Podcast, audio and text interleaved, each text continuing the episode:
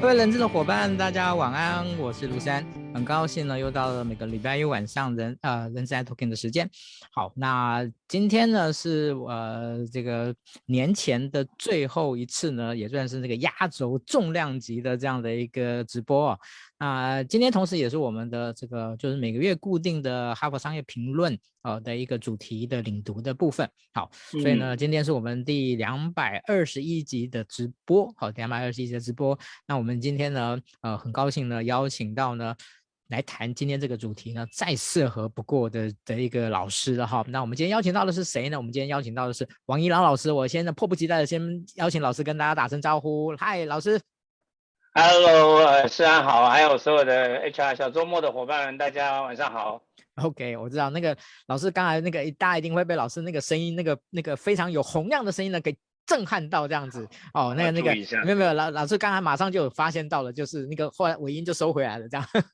尾音就收回来。那个嗯，我想那个在人事圈里面呢，就是你不认识伊朗老师是你的问题，不是他的问题哈。那个那个呃那个所以呢，那个如果今天呢那个在线上呢呃那个还不认识伊朗老师的呢，好那个可以那个赶快 Google 一下，好 Google 一下呢。所以呢那个伊朗我待会不会请伊朗老师做自我介绍哈，那个。宜郎老师，那个那个，就是说你们顾你们自己去 Google 他的他的他的背景就好。但是呢，我会今天我会说明一下为什么我今天特别邀请他来谈这个主题啊。我们今天谈的这个主题叫做企业的灵魂，打造组织文化的蓝图。好，当然重心其实核心就在四个字啦，就叫做企业的那个组织文化这叫企业呃企业文化这这四个字这样子。好，那企业文化这四个字呢，嗯，其实我一直觉得哦，呃，其实大家呢。平常偶尔也会朗朗上口哦，但是呢，嗯、今天在台湾的企业里面呢，真的把它当一回事哦。所谓的当一回事是，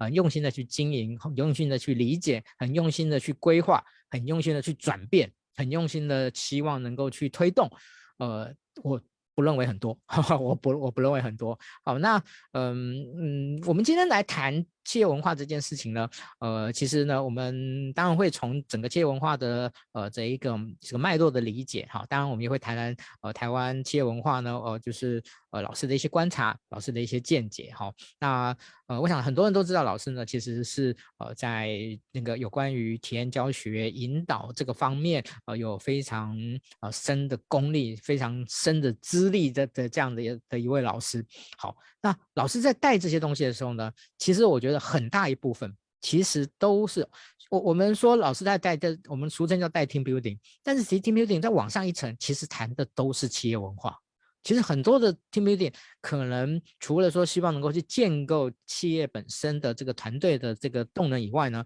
其实我觉得另另另外一个很重要的的一个层面，就是希望能够把这个企业文化的这一个层面带带进去。那我自己以前上过杨老师的课的部分，其实我觉得杨老师的的一一些课课的时候呢，其实他不单单只会带团，就就是。有关于这个团体互动的动能的部分，其实我觉得他在很多的收敛引导的时候，我觉得常常是拉伸到一个企业文化的这样的一个角度哦，所以我相信呢，杨老师对企业文化这件事情呢，他其实有有一定有他自己很深刻、很独到的一些个人的看法哦，所以我们今天非常高兴有这个机会。邀请到老师来谈这个议题。好，那在正式跟讨老跟老师谈这个议题之前呢，呃，我们还是要跟大家讲一下，就是呃，我们这个是由哈佛商业评论的所所共同的那个赞助的部分，所以呢，每一次呢，我们呃就是呢都会呢呃。当你把我们今天的直播分享到你个人的动态啊，个人的动态的话，那呃，我们呢就会有抽，我们之后呢，最后会抽出三位啊，你记得分享完以后呢，要在下面写上已分享啊，那我们呃会那个真的好，我们真的我那个我们的工作人员可以告诉你，我们都。都是都是那个实打实的抽的抽奖的，不不是说什么内定啊干嘛之类的这样子。好，嗯，这三位，然后呢会赠送他这个哈佛商评论电子版一个月的的一个阅读的的一个权限。OK，好，这个是呃每呃就是谢谢哈佛商业评论哈，就是每一个月呢得提供我们这样的一个一个赞助。OK，好，那我想接下来呢我就进入我们今天的主题。好，但是我我想在谈今天的主题之前呢，其实我有一个好奇的一一一个部分啦，就是。呃，当老师呢，就是这么多年，透过这这样的一种呃，就是引导听穿听过呃，透过这样的一个体验学习的部分，呃，老师在你自己的个人经验里面呢，企业在这个过程中会跟你谈文化这件事情的比例高不高啊？我有点好奇这件事情。嗯，好问题，会谈到直接用文化来谈的比例其实是不高的，比较多会用一个比较大家熟悉的词，一个 term 叫团队的共识。当他们这样提的时候，我经常会在问的是：那你要团这群团队有共识做什么？啊、真正落地下来要到底要完成什么样的组织的目标？我想这个是比较重要的。我倒是真的是比较少听到在台湾的企业会直接跟你谈企业文化这个部分，在大陆的话反而比较多。他们说我们要来推动企业文化，但我也直接说，在很多的企业，不管是台湾或者大陆，在推企业文化这件事情，很多还是停留在比较表面的认知。把它做成一本一本很漂亮的 file，然后墙上贴了很多的标语，还有嘴里喊了很多的口号。在团队的训练当中，也有很多听起来像是口号的这种很激励的这样的一个模式。但通常我们在那个训练结束的时候，或者在中间，我们就会适度的去提醒大家，呃，热情的激励只是一时的，我们要更。看重的是那样的激情，我们要用来做什么？解决什么样的问题？好，我先暂时就这个问题跟呃诗安回答到这边。嗯，谢谢老师啊、我想，嗯，就是其实这个。本来呢没有在那个访纲里面哦，但是呢我在对对对，然后在在那个就是开场的时候呢，我这个边开场的时候就就边想到这个问题哈，所以呢就就顺口呢先那个暖场呢先问了老师这个这个问题。好，那嗯，我想今天呢可能大家对企业文化这四个字哈，企业文化这四个字哦，大概也不会。太陌生啊，但是呢，我们今天呢，想要把它谈的哦稍微基础，然后也谈的稍微深一点，好，所以呢，呃，对于呃这个组织文化或者我们称为企业文化这件事情，呃，老师在您的认知里面哦，它应该包含了哪些层面？是，我想我们有很标准的答案，直接可以回答，叫做愿景、使命、价值观。不过我今天想先用一个大家。很熟的文字叫做“心中的那一把尺”来形容企业文化。每个人心中的那一把尺，每个人的行为来自于那把尺，就成了叫做群体的行为。企业文化其实就是群体的行为。当然，行为来自于认知。我们常说，呃，思想是原因，行为是结果。那么，企业文化其实就是一群人，大家这个企业当中所有的人的共同认知。那当然，我们自己在推动的时候，会把它稍微从上到下去展开来，会有叫做愿景、使命、价值观。接下来当然就是要落地的行为准则。我想企业文化就包含了这几个层面。是，谢谢老师啊。我们待会呢可以更展开来跟大家做一个说明。好，那这边首那个再补充一下，就是呃，其实每一个月的这个还有商业评论的这个主题的领读部分呢，嗯、其实我们都会挑出四篇的文章。好，所以呢，我请那个我们的工作人员呢，呃，把这四篇文章的连结呢放到我们今天的直播的的一个下面。好，那我们这一次挑的四篇的文章里面呢，有两篇呢其实是台湾的的一个的一个就是。呃，作者写的，啊另外有两篇呢是国外的这个作者写的。那我觉得这四篇文章呢，呃，组合起来，我觉得是相当值得大家呢可以去对于呃这个企业文化的这个主题呢做一些思考啊，做一些思考。那我们今天的访，我们今天的这个访呃访问的内容的部分，基本上呢，呃，也会以这四篇文章的主要的一些观的一些角度呢，呃，来来提问老师啊。当然，老师的询问里面呢，呃。除了可能会呃，就是哦，跟帮我们稍微说明一下那个文章里面的所提到的。当然，我觉得更重要的是、更宝贵的是老师个人对于这个主题或者一些问题的这这个问的一些答案。好，我觉得这是非常非常重要的。好，那嗯，其实我觉得第二个我想要请教老师的哈，其实是啊，刚刚老师有提到这个对岸跟台湾的这样的一种比较不谈企业文化的这种差异在。好，那。呃，我觉得这个差异呢，可能会源于是什么？原因是呃，就是企业对于呃这个组织文化对企业的重要性的认知的差异在。好，这是我我我我觉得可能这样这样的差异。所以，如果站在老师的立场，您觉得这个企业的组织文化哈，企业文化、组织文化这件事情对企业的重要性到底是什么？哦，可以可以怎么去看待这件事情？我们这样来说哈，我想我们以历史上来讲，没有一个朝代超过三百年，但信仰都超过千年。如果以宗教来讲，企业文化其实某个程度上面要形成的是这个组织里面的伙伴共同的一个信念，做事的判断的准则。如果简单一点来说的话，就是我们一群人，哪怕我们就是一个合一个专案的合作，来自于不同的部门。我们合作一个专案的时候，我们在做很多的判断，我们也要有一定的优先顺序的准则，不然就会各行其事，浪费了非常多沟通的这样的一个会议时间。当然，我们就失掉了很多的商机。小到一个专案，大到一个企业，当然我刚刚的举例用的另外一个比较长时间来比喻的，叫做信仰或者宗教。我当然不是说我们企业里面要推什么样的宗教，但那样的一个价值观的推动，上升到愿景的这样的认同，它的力量是相相对的，也是那相那个力量是一样的一个比喻。嗯，OK，谢谢老师。好，那呃，对于这个文化的这个重要就重要性的部分哦，嗯，在呃，我我想老师应该有很多在对岸培训的一个经验。好，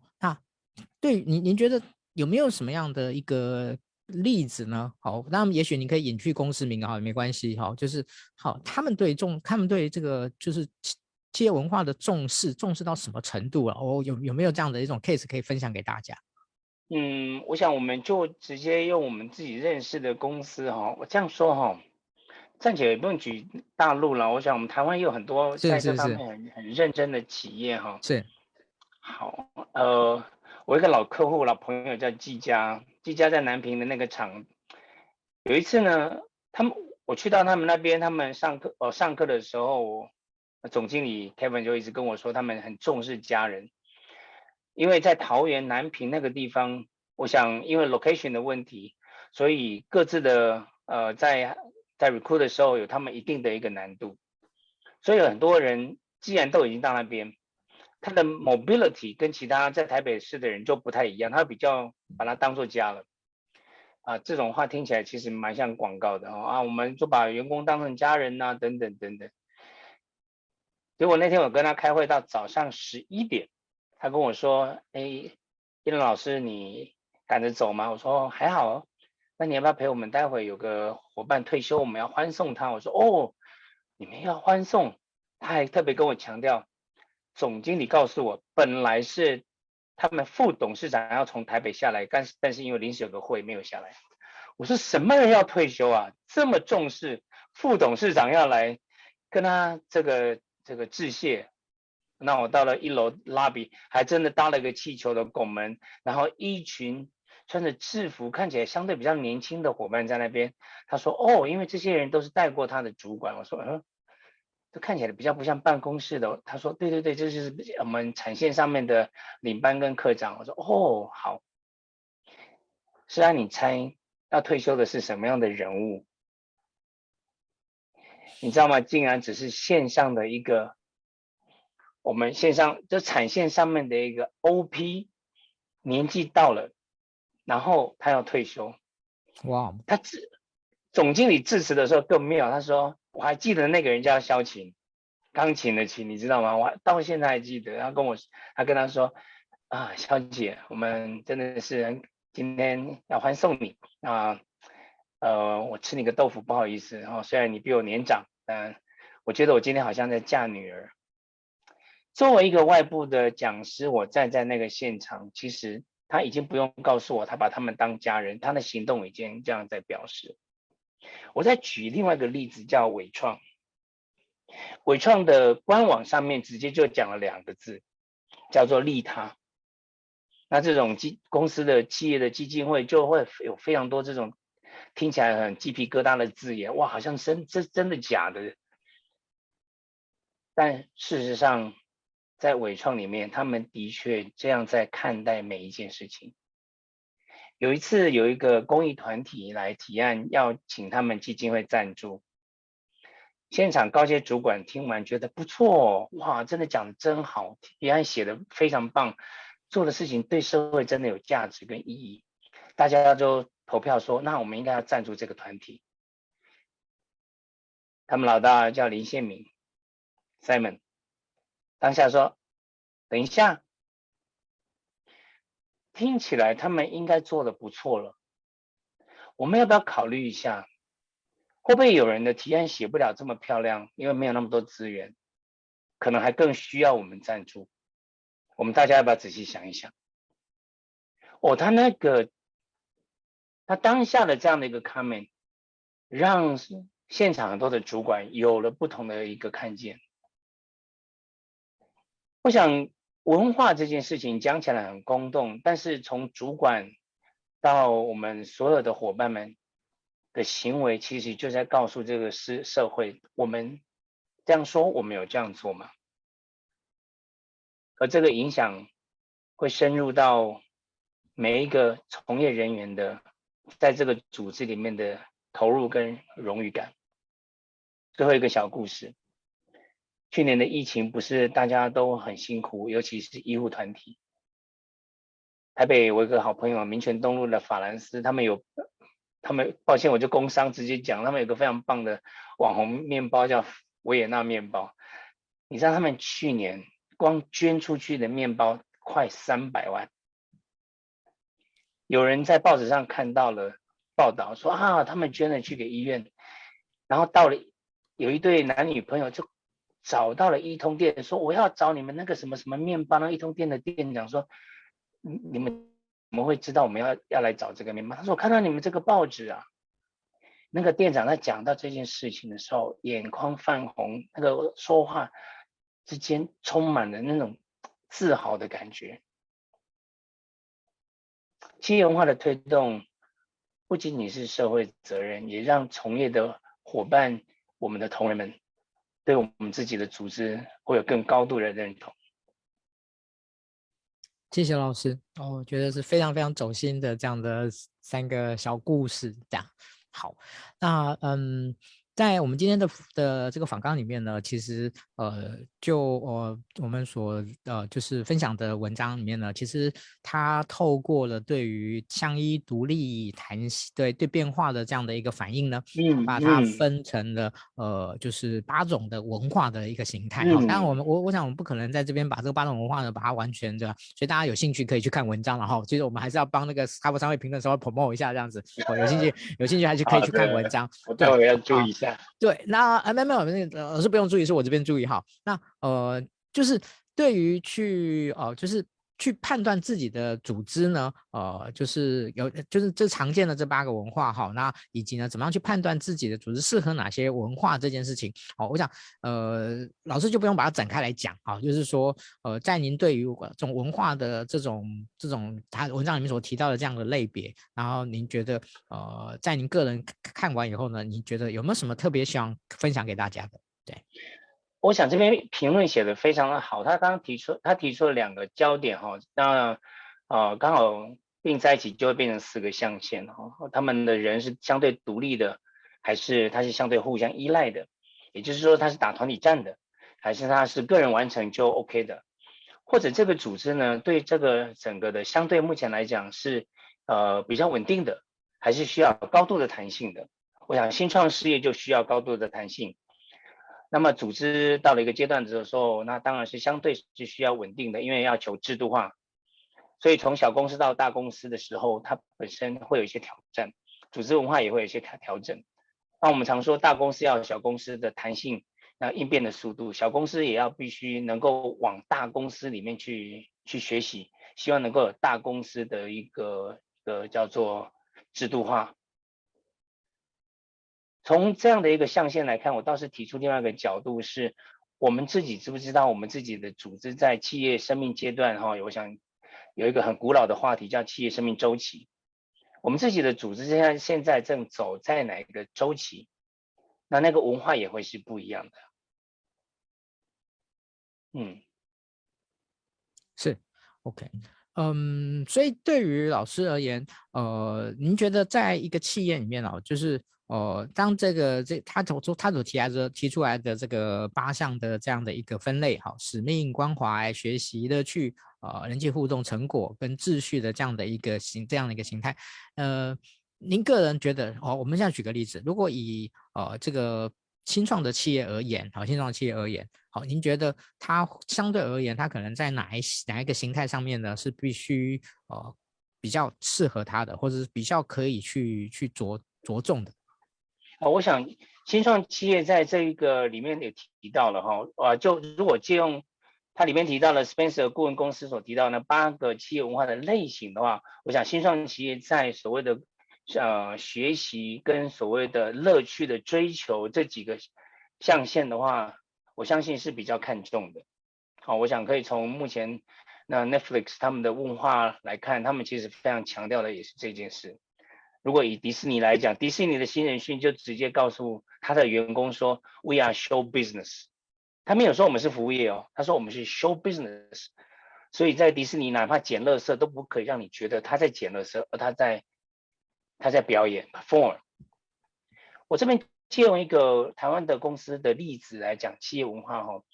我想这是我的老朋友叫做友达光电，友达光电来自于两家公司的合并，一个叫。呃，叫达基，这是明基的公司；一个叫联友，那这是联电的公司。听说李坤耀先生跟呃曹先生两个人是躲在车子里，在这个高速公路的桥下谈出了这个合并案。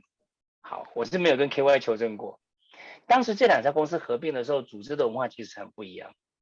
他们提出了有八个字，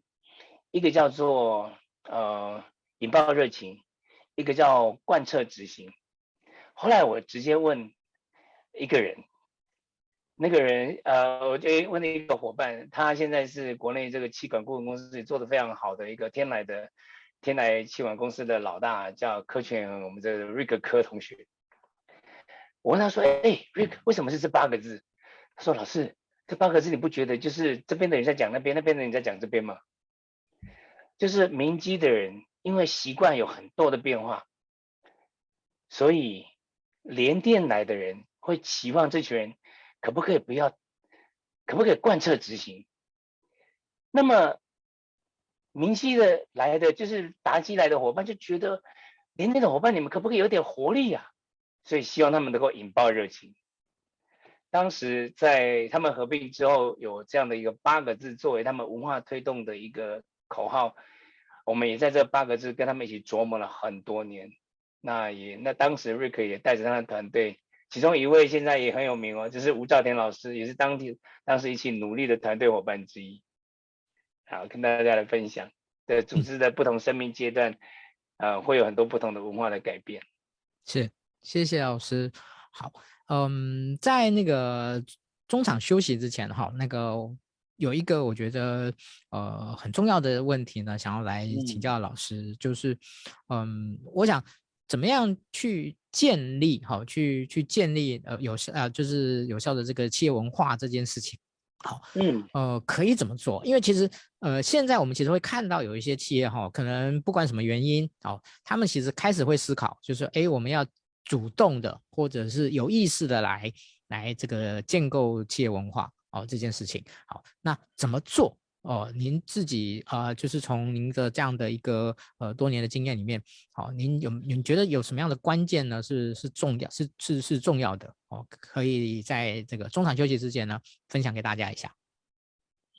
企业文化的推动，我认为啊，如果 HR 的伙伴能够真的，不管 HRM 或者是 HRD 的伙伴，可以一起来合作。哦，在 recruit 的部分就很需要 HRM 的伙伴来帮忙，好，找对人很重要，但是找什么样的人又需要 HRD 的人去跟去去去来做组织发展的时候去做不同的定位啊，人员的一个 portrait 这样的一个设定。如果在接下来是员工关系能够再把这些呃推动的过程把这些元素给隐含进去，我想组织里面这样推动文化从上到下就会有更有。就会更活泼，然后会可以有很多的小物是跟企业文化连接跟相关的，我想就会有很多的帮助。我最近呢跟一些企业合作的时候，因为我们会帮他们拍非常多活动过程的照片，当然我们也承诺他们我想你们看我的脸书，我也很少会把人家的公司的照片给 po 出来，因为这是属于他们自己的肖像权。他们会把这些照片做成，呃，因为活动的过程我们会拍很多的特写，他们会把那些照片洗出来，变成他们课程当中有点像 OH 卡哦 O 卡那样的一个卡片，风景卡、心情卡的卡片，然后让伙伴们来使用，作为引导的工具之一。那用起来是很有亲切感，因为它是自己的故事。我想先跟大家分享到这边。嗯，OK，好。那哎，如果今天先看一下时间，还有一点哦，我想可以.可以顺便来请教老师哦，就是呃这个推动哦，就是我们说研文化的部分的这个就是组织文化的部分，呃有没有哪些工具是老师呃可能在在在使用的哦，在建议给大家可以去去推可以去去思可以去参考的哦，就是推动文化的这样的一个过程哦，或者是建构。哦，这样的一个一个部分。嗯，我想在训练的活动当中，有很多的工具是可以使用的哈、哦。从最简单的大家熟悉的呃世界咖啡馆啊、再来做呃企业文化的这样的一个布达以及同整，大家有这样的一个共创，或者开放智慧这家公司推动的叫做 Open Space，我想都是非常棒的一个脑力激荡的一个模式。再来有一些 team building 的训练，我相信也对他对企业文化的建构也会很有帮助。但这个部分的话，如果能够跟策略或者是各单位的这样各单位各部门的会议能够有个结合，就我想效果会更好。我直接说就是，不要只有推动一个叫做团队共识营的课，而团队共识营是要跟其他的会议能够一起绑在一起，一起 bundle 来推动。那个感觉会更深刻。如果就训练来讲的话，我想这是大家可以使用的一些方法。是，呃，有一句话，我我我有点忘记我是听哪边的的听听到的，就是他说文化更胜于策略。嗯、我不知道老师对这句话的看法怎么样？文化更胜于策略，我想这个意思是文化对一个人的影响，因为它更对一个组织来讲是更长远的哦。我想如果用呃陈天仲老师他所谈到的那个洋葱的理论的话，我想策略是在中间，价值观是在更中间、更核心的，那影响是更关键的一件事情。对，是 OK。那在谈这个组织文化呃的一个。做企业文化的一个变动啊的一个部分的话呢，那我我想接下来我想要请教老师的是，呃，现在其实很多的组织文化，尤其是呃，例如说数位转型，其实里面也会牵扯到组织文化的这样的一个企业文化的这样的一个转变。好，所以呢，不管任何的企业，他们在转变这个企业文化的时候呢，有没有哪些部分呢是呃需要特别注意的？好，老师可以谈谈那个文章的观点，也可以谈谈您个人的观点。呃，我想我们说这个上医治未病哦，这个组织文化的改变，如果能够走在这个企业面对挑战之前，这当然是最好的一件事情。退而求其次的话，在企业正还有一点有点钱，我们直接说哦，所以他还在获利的状态来做这件事情也还可以，千万不要等到掉下来的时候啊，这时候要再来做，其实大家兵疲马困。就会来不及，这是首先这个企业文化在推动的时候的几个关键时间点要去把握到的。第二个呢，在推动企业文化的时候要注意到可能会有三个这样的一个挑战。如果就文章上面来说，那提到了第一个，呃，团队是不是经营团队是不是有高度的一个承诺，还是他只是讲讲而已？如果团队经营团队没有一个高度的承诺的话，那推下来的话，呃，很直接就上有政策，下就有对就会有对策。之前我在推在有一个课程叫服务动力营的时候，我跟有一位严新庸老师合作，他谈服务，然后我谈动力，他谈服务谈一天的课程。那我们后来比较熟的时候，我交流一些课程的一些经验。我说哇，严老师你在上，你他真的是一个声音表达非常棒的一位老师哦。他讲故事我可以连听三次。一模一样的故事，我三次都会掉眼泪，不需要音乐催化。他说他有一次印象很深，是他帮一家公司讲快乐工乐在工作。他当然也带了一些案例，然后讲了很多的故事，透过很多的研讨 workshop，他说他的学员们都充分的感受到，真的价值观要改变，就是要乐在工作，工作是展现一个人价值这个最快速的一个地方。哇，大家结束的分享的时候，大家都觉得应该还要在公司里面继续的这么那个付出。最后麦克风拿到了，交给了董事长要做总结。董事长开头的一句话很。用台语哦，因为董事长讲台湾话，他说：“我可赶紧共轨啊！啊，看这看会的现在黄奕啊，你看老师过来都要赶快。”严行勇严老师，他说他当时很想拿把刀把自己杀了，整个课就毁在那一句话。我想在文章当中提到了《哈佛商业评论》里面说，这个推动企业文化的三大的挑战，第一个是真的是经营团队。是否能够高度的承诺？这第一个。第二个是，那策略的方向是否明确？如果策略方向不是很明确，那企业文化其实就无法去叫做连接，那文化其实就会很空洞。第三个是，那上下之间对于所谓的企业文化的解读有没有可能有落差？认知会不会有偏差？如果他的认知有落差，也会导致企业文化的推动的过程。那么到底下的时候，其实也会走中哦。我们说这个遭惊喜是这样子的，嗯，这是要注意的部分。是，好，谢谢老师。好，嗯，在您个人的观察里面呢，老师你们觉得就是一些企业它走到什么时候呢？其实它应该要调整企业文化。哦，在这个部分，嗯、老师有没有有没有一些一些观察？哦，就是当然有些有些有些我们可能很明确的知道，他可能哦，就是呃，例如说可能二代二代接班的时候，他可能会有些文化调整的问题。好、哦，那呃除了这个以外，啊、哦，当然老师也可以谈谈二代接班的文化调整，这一个这是一个很精彩的议题啊。老师不知道老师有没有这样这方面的经验这样子。好，嗯，二代接班的确是一个很精彩的议题。我们有一次跟一群二代在在上课的时候，就我自己讲。我自己口头语啊，当场被二代纠正，因为他们实在听不下去。当时我就跟他们说：“啊，你们这些二代企业家哈，哇，你们这些企业家二代，你们这些企业家二代，我就口头语就变成这样。”就有一个二代就非常受不了，就举手：“老师，你可不可以不要再讲我们是企业家二代，我们是二代企业家好吗？”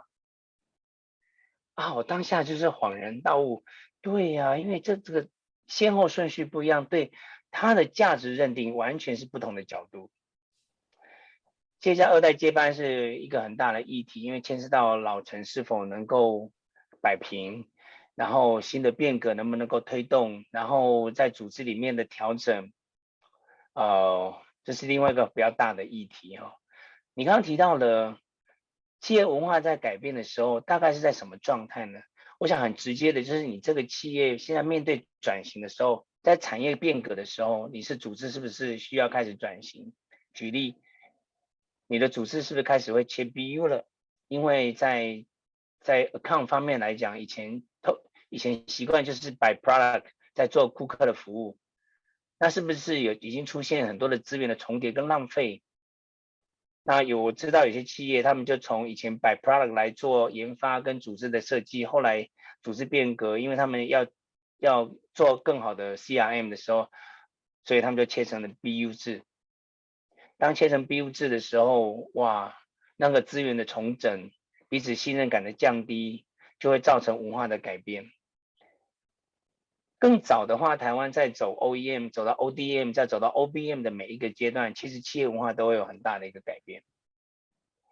人保在早期在做，呃，我想想看，二零零六年，我帮他们，呃，研发单位在做训练的时候。他们就直接告诉我：“哎，老师，我们想要把我们的研发的人脑袋从 OEM 转成 O ODM，你有什么看法？”直接考试。那那个训练我们帮他 design 完，然后 deliver 了一段的时间，有好几年，后来他们把它转成了新人训。所以在面对的产业的变革或者自己策略的改变的时候，这些文化其实都要调整。嗯，是。好，那在其实今天的这四篇文章里面呢，其实我觉得第四篇文章呢，嗯、其实我觉得最、嗯、最精彩，因为他很坦白了谈了一件我觉得很重要的东西，嗯、就是很多的企业呢，在企业文化这件事情上面呢，会呢那个思想跟行动呢会有落差。或甚至是违背的，或那个呃这样的，就是形成一种让人家觉得很虚伪的这样的一个部分。好、哦，他非常直接的点出了这这这件事情，然后呢，他也非常直接的点出了一件事情，就是说，呃，必须要去承认，就是想要推动企业文化的这种理想型，跟实际在面对企业经营上面的现实型，这两者之间的一种啊紧张的。的拉扯跟冲突这件事情，哦，这个这是我觉得这第四篇文章里面呢，我觉得呃，他直接点出了这这这个这个部分，我觉得非常的非常的有趣哈，非常的精彩，好，所以嗯，它里面就就提到啊，就是说，哎，在面临这些组织文化变革的过过程中呢，呃，怎么如果今天企业呃就是员工没有真正的参与进来。其实是很难成功的，但是在参与进来的过程中，怎么样让员工呃能够有效的去表达哦，去会诊哦这个议题呢？事实上呢，呃是很多企业文化能不能成功的一个关键。但是呢，呃很多可能公司呢在很多这个部分呢，可能并没有真的去把焦点放在这件事情上面。哦，这个是呃他所提出来的，不知道老师对这个部分的看法啊怎么样？就是在您之前，如果有有推动这种企业文化的形态的时候，呃，对于员工的意见的会诊、真实的表达这件事情上面，呃，你觉得算是一个很重要的核心吗？我我想这个部分我还蛮好奇的。嗯，集思广益、广结善缘，我想 always 是非常重要的哈。那特别是当如果组织里面变成一言堂的时候，那很多人才其实就会良禽择木而栖，或者即便是良禽来到这边，呃，久了就发现这边就是一言堂，那他就会，如果他能愿意蹲下来的话，大概就是为了求一个安稳的工作，但是他的聪明其实就不会发挥在这个公司了。刚刚讲到了这个组织里面这样的文化的推动要全员的参与的部分，台中倒是有一个很有趣的公司哦，他们是做餐饮的。叫麻叶哦，他们开了一个火锅店，有一家烧肉店，烧肉店叫一头牛，麻那个火锅店叫巴豆。为什么举这一家呢？他们营业额其实没有很大，如果相比较一些知名的品牌，比如说像王品，他们其实是不大。但他们的人竟然可以在火锅店里面整场哦，他们办了陈天仲老师的新书发表会。我在现场听那个发表会的时候，陈天松老师竟然说对这家公司、对这个餐、对这家餐厅的赞美，对他们的服务的流程，让我觉得老师你是 Terry，他是 是有股东吗？他们很明，他们执行长呢叫 Sandy，他是很直接的透过呃育幼院的服务、育幼院的服务专案。这些读书会的专案，甚至他们帮江振成办过演讲，帮呃业界也是一线的老师，叫做福哥王永福老师哈，办过新书发表会，林军老师的书的发表会在那个地方，他是透过这些专案，很刻意的让员工来承接这样的专案。实际上你可以想象，我不晓得伙线上的伙伴可不可以想象，餐饮的。店长他竟然可以办这样的高阶主管的读书会，那要动他整个店里面的服务的流程，然后联络现场的布置，然后主持，然后现场的流程的重新设定，他们是透过刻意的透过这样的专案去提升他们呃所有从业伙伴的所有同事们的视野，以及他们的整个的。整个看见，当然这个对他们来讲刚开始压力非常大，但他们现在已经很习惯了，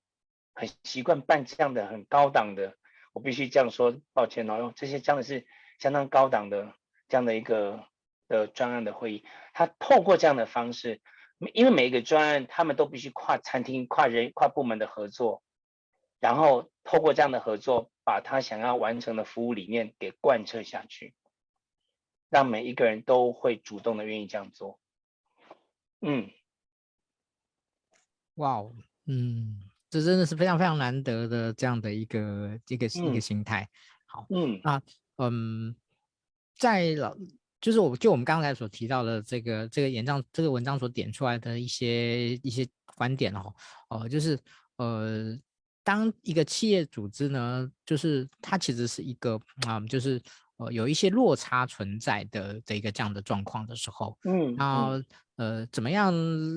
怎么样让企业呢去诚实的面对这个这样的一个目前企业文化的理想跟现实之间的落差这件事情？呃，那在老师个人的这样的一个经验里面，呃，有没有类似的这样的就是去调整，然后怎么样去面对的这样的一个经历，这样的一个 case？嗯，嗯，你的意思是说，当他们碰面对到这个组织？的文化跟现实的这样的一个落差的时候，他们怎么去面对这件事情？是，嗯，呃，我们也碰过一个比较相反的例子，其实他是没有成功的。在那次训有一次我们在对话跟训练的过程，我们发现高阶主管的那是一家工厂，那那个工厂的老臣非常的多，在推动变革的过程遇到非常大的阻力。啊，那个也是一个二代接手的，因为他在呃前面的一家族给他的第一家公司，他做的非常的棒，而且甚至做到上市。那呃上呃的父亲哦就觉得啊不错哦，那给了他第二家公司，希望他去做变革。可是第二家都是完全两样，因为第一家是一个新创，第二家是一个老公司，他完全推不动。那对他来讲就是非常非常的折腾，到后来他只好把这个公司做了一个做了一个处理，那是一个很呃就是另外一个反面的案子了。但对一个执行长来讲，对一个二代来讲，那那是一个很大的一个代价。当然，这对他来讲就是对这个企业来讲是一个很大的代价，但对他来讲恐怕是一个也是一个很重要的训练了。嗯，是。OK，谢谢老师。嗯，在呃这个今天的访纲里面呢，我想呢还有一个议题呢，是也不叫议题了哈，嗯、就是呃，今天我们因为在在座听的可能比较多都是 HR 的伙伴，好，那嗯，其实呃现在呢，有的时候呢，其实。也会听到一些伙伴讲说，呃，公司呃高层呢，要他们针对这个企业文化这件事情呢，哦，进行一些规划，进行一些调整，哦，哦，那这个可能有它的背景哦，例如说我们刚才提到的二代接班啊，或数位转型啊，或其他的一些一些相关的这些这些这些大的背景存在。好，那我们先撇开这个部分，呃，我想要请老师呢。跟大家呃，就是给 HR 伙伴一个一个想一一些一些思考啊，这这部分就是建议的部分，就是呃，当企业在想要做这件事情的时候啊，您会怎么样给 HR 的伙伴？就是呃，当公司说，哎，你要做这个这个，嗯，OK，然后你们要去啊帮忙思考一下那个企业文化的变革这件事情。好，那呃，你觉得 HR 应该思考哪些点？应该注意哪些点？然后呢，呃，如果他们真的想做这件事情的话，也许可以从什么地方开始着手？我可以讲一个比较实务的点哈，我想是呃，这个顾问公司很多，我想都这都很有经验的，我想大大有人在哈。但我觉得 HR 自己，亲爱的亲爱的 HR 啊，麻烦你一定要先问自己，你在公司里面你有没有内线？为什么这样说呢？第一个，老板跟你说我要推动组织变革，我要推动企业文化的变革的时候，他是讲真的吗？当然，如果你跟他很 close，你就会很清楚知道他底到底讲的跟做的一不一样。他如果讲的跟做的一样，你就可以大张旗鼓去干。但有的时候，老板讲的跟他做的是不一样的。但是这又分两种人哦，一种人他就是知道他自己讲的跟做的不一样，反正你就是帮我去把它弄搞定就对了。我现在就是要讲，他知道他讲的跟做的是不一样。那你就是要帮他圆这件事情，这还好办，因为他知道你要帮他圆这件事情，他还是会给你资源。有的老板是没有自觉，他讲的跟做的是不一样的，但是他还不觉得这个你要很小心，因为你要推下去的话，底下的人会不买单。因为他分明就是老板又不是这样。举例，老板说我们要创新，但公司里面开始推。这是我昨天喝咖啡的时候才听到一个 HR 伙伴跟我吐苦水的。老板说要创新啊，但他却有很多 SOP 框住所有的人，然后连 HR 都被框在里面，连 HR 要调要查阅资料的时候，都好像在防贼一样。所以，那但是这个老板没有自觉，他不觉得他是，他不觉得他没有创新啊，他还可以讲出一套给你听。好，我想这是第一个我要给 HR 伙伴诚很良心的建议。第一个，你自己有没有内线，或者我讲的就是你有没有好朋友在里面，你朝中有没有人，这是第一件事情。那推动出推动文化的变革，如果有的话，你就可以大张旗鼓，你跟老板之间的 close，倒不是我们要去拍谁的马屁，而是我们真的知道我这时候可以动刀动到什么程度。如果老板没有那样的意思，如果没办法 top down，那我们就化整为零。找几个部门慢慢的来开始改变，也会有机会。如果还是没有办法做到的话，不要紧，我们就把我们 HR 做好，想办法让底下的人偶尔有些小福利、小确幸，可以 happy and relax。HR 不是这个意思吗？然后逐渐的让底下的工作稳定，表现越来越好的时候，我们慢慢的有机会，也许就可以往上去争取到更多的资源。以上用。比较接地气的方式来回应这个问题。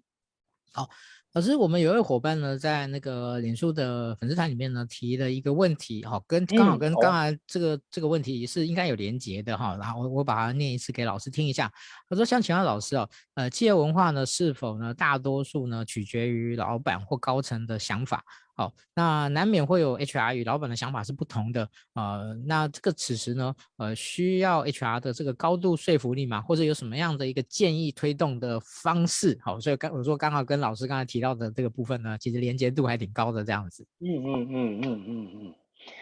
嗯，好，的确，一个组织的文化，一个企业的文化，坦白讲就是老板的文化，这是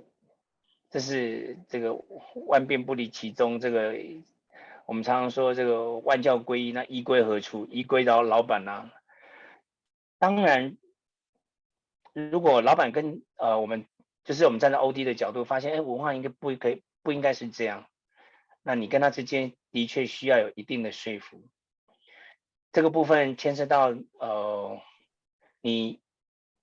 我就借用我不晓得有多少伙伴认识有个叫简博耀的这个我们 HR 的高手哈。他常常提到，因为他本身之前在大陆的旺旺，然后现在开 HRBP，我想跟 HR 小周末也有很多合作。简博成浅薄语重心长的跟很多 HR 的伙伴说，我们自己对于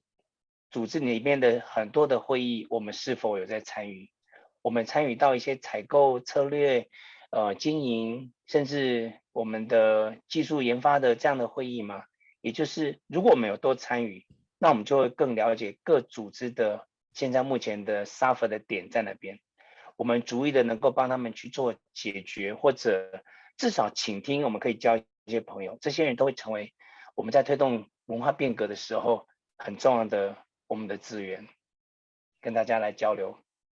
以上跟大家分享。嗯。好，谢谢老师。OK，好，那我我想今天很难得邀请到老师来哈，那我觉得呢，那个很很想，我想很多伙伴也会想要知道说呢，老师在今年呢，二零二二的时候，在有关于企业训练的部分，哦，有没有一些新的思考跟新的想法？哦，在今天我想最后还有一点时间的时候呢，哦，邀请老师分享一下给老给各位人资的伙伴。哦，谢谢诗安哦，的确，呃，我们总是。希望能够有更多不同的一些呃 input，啊、呃，我们今年刚好我跟呃前 Payz 前总经理哈，呃林坤正先生就是 Bill，他有一家公司现在是作为一个公益的平台，叫做孔雀鱼谷比，啊、这样的一个公益平台，他之前很有名的一个活动叫做我的一亩田，透过跟偏乡的这。呃，稻田的契作，然后导入企业赠品这样的一个呃互相的这样的一个媒合。呃，他最近呢在跟东部的很多的部落啊，呃，有很多的资源的一个合作。那这特别是谈到了 SRI 的部分，他发现有很多的企业的活动也可以跟他结合，所以在今年，我想我会有很多的呃团队的训练会开始往这里去思考，也会透过他这个公益平台跟东部的这些部落来做一个活动上的一个设计跟结合。也让企业的 team building 的活动不再只是在教室里，或者就是在户外玩，呃，体验活动，而更多的把这些活动能够跟 SRI 能够 bundle 在一起，我们完成一个训练，但我们也透，我们也完成了一个社会公益的活动，而完成这个社会公益的活动，对这个部落或者偏乡，我们有达到一些 make some change，那这个部分对企业本身的 SRI 的分数。也会是一个很好的、很好、有很好的一个帮助。这样，这是跟大家一起来分享。对，这是我们今年会开始着力的部分。哇，老师这个太棒了，而且是是非常未来的趋势啊！就是，呃，我想，呃，这几年大家都在谈 S N，呃，这个就是永续 SDG 好，嗯、然后还有 C，还有 CSR 这个这个部分，好，那。这个老师等于是希望能够把有关于这个培训这件事情，也跟呃 CSR 这件事情能够有连结。我想这对很多的、嗯、的一些上市贵公司，其实上是非常欢迎的，因为我现在上市贵公司虽然不是被我法令强制，但是呢，事实上是被命令强制，一定要那个每年一定要那个公布他们到底做了哪些 CSR 的事情这样子。嗯，所以所以现在很多企业呢，我也听过有一些 HR 伙伴。他们现在是每年挖空心思啊，然后在想说，哇，我们怎么样做什么事情呢？能够跟这个这个 CSR 呢，能够能够连接在一起，这样子吼，这个，所以我觉得老师这个这个 idea 其实我觉得非常的棒哦，大家有兴趣呢，可以跟老师联络，好，那个。那个，我想老师的联络方式不难找了哈，那真的找不到呢，跟我问我也可以，啊，问我也可以，没问题。OK，欢迎大家一起来玩，是谢谢诗安。嗯、好，也也也许也可以那个那个秦老师呢，哎，在今年呢，我们如果疫情呢比较和缓了，我们那个秦老师呢，我们来跟小周末办合办一场，我们也可以来试试看这样子。好啊，好啊，带大家一起去部落走走。是是是，OK，好。那我想今天的这样子直播的访谈呢，我想呢到快要告一个段落了哈。那那个我会做一个小小的 ending。那这个 ending 结束的时候呢，我想可不可以请老师呢最后呢给呃大家呢针对这个企业文化这个议题呢呃提供最后的几句的叮咛跟建议。嗯、好的、嗯、，OK，好。那嗯我在这边想要嗯这个 echo 一下老师的今天的很多的一些分享。好，那其实我我觉得。对于呃企业的企的企业文化的变革也好，或者是规划啊的这件事情，推动这件事情，呃，我想在未来哦，其实 HR 呃的一个重要性呢，呃，其实角色是越来越重的。好，所以嗯、呃，自己能不能去掌握、去了解好这样的推动企业文化的变革的这件事情上面，呃，我觉得在未来呢会是呃。企业的 HR 的能力的一个未来的一个显学，好，所以呢，哦，我想在今天呢，呃，分享给大家，哦，有一些这些呃可以思考的层面，好，那在未来的部分，我们也希望能够哦有更多的一些从可能工具面啊，从策略面好来分享给大家，好，这是我今天呢 echo 一下老师今天的分享，好，那最后呢，邀请老师给大家最后的叮咛。好，我想就只有几个英文字哦，跟大家来交流哦，就是。企业文化其实时刻要去关注啦，所以我想借用呃清华大学科学管理啊、科啊、学院的院长黄院长曾讲过的一句话，他说：“If not now, then when？” 如果不是此刻，那会是何时？那推动企业文化，他说：“If not me, then who？” 如果不是我来，那样又是要从谁开始呢？我想用这几个英文字：If not now, then when? If not me, then who? 跟所有 HR 小周末的伙伴，我们一起共勉。谢谢，谢谢老师。OK，感谢老师今天精彩的分享。那我们今天的直播呢，就到这边告一段落。那我们在年后见了，谢谢大家，谢谢。新年恭喜哦！新年恭喜，新年快乐，新年快乐！谢谢诗安，谢谢大家，谢谢老师，嗯，晚安。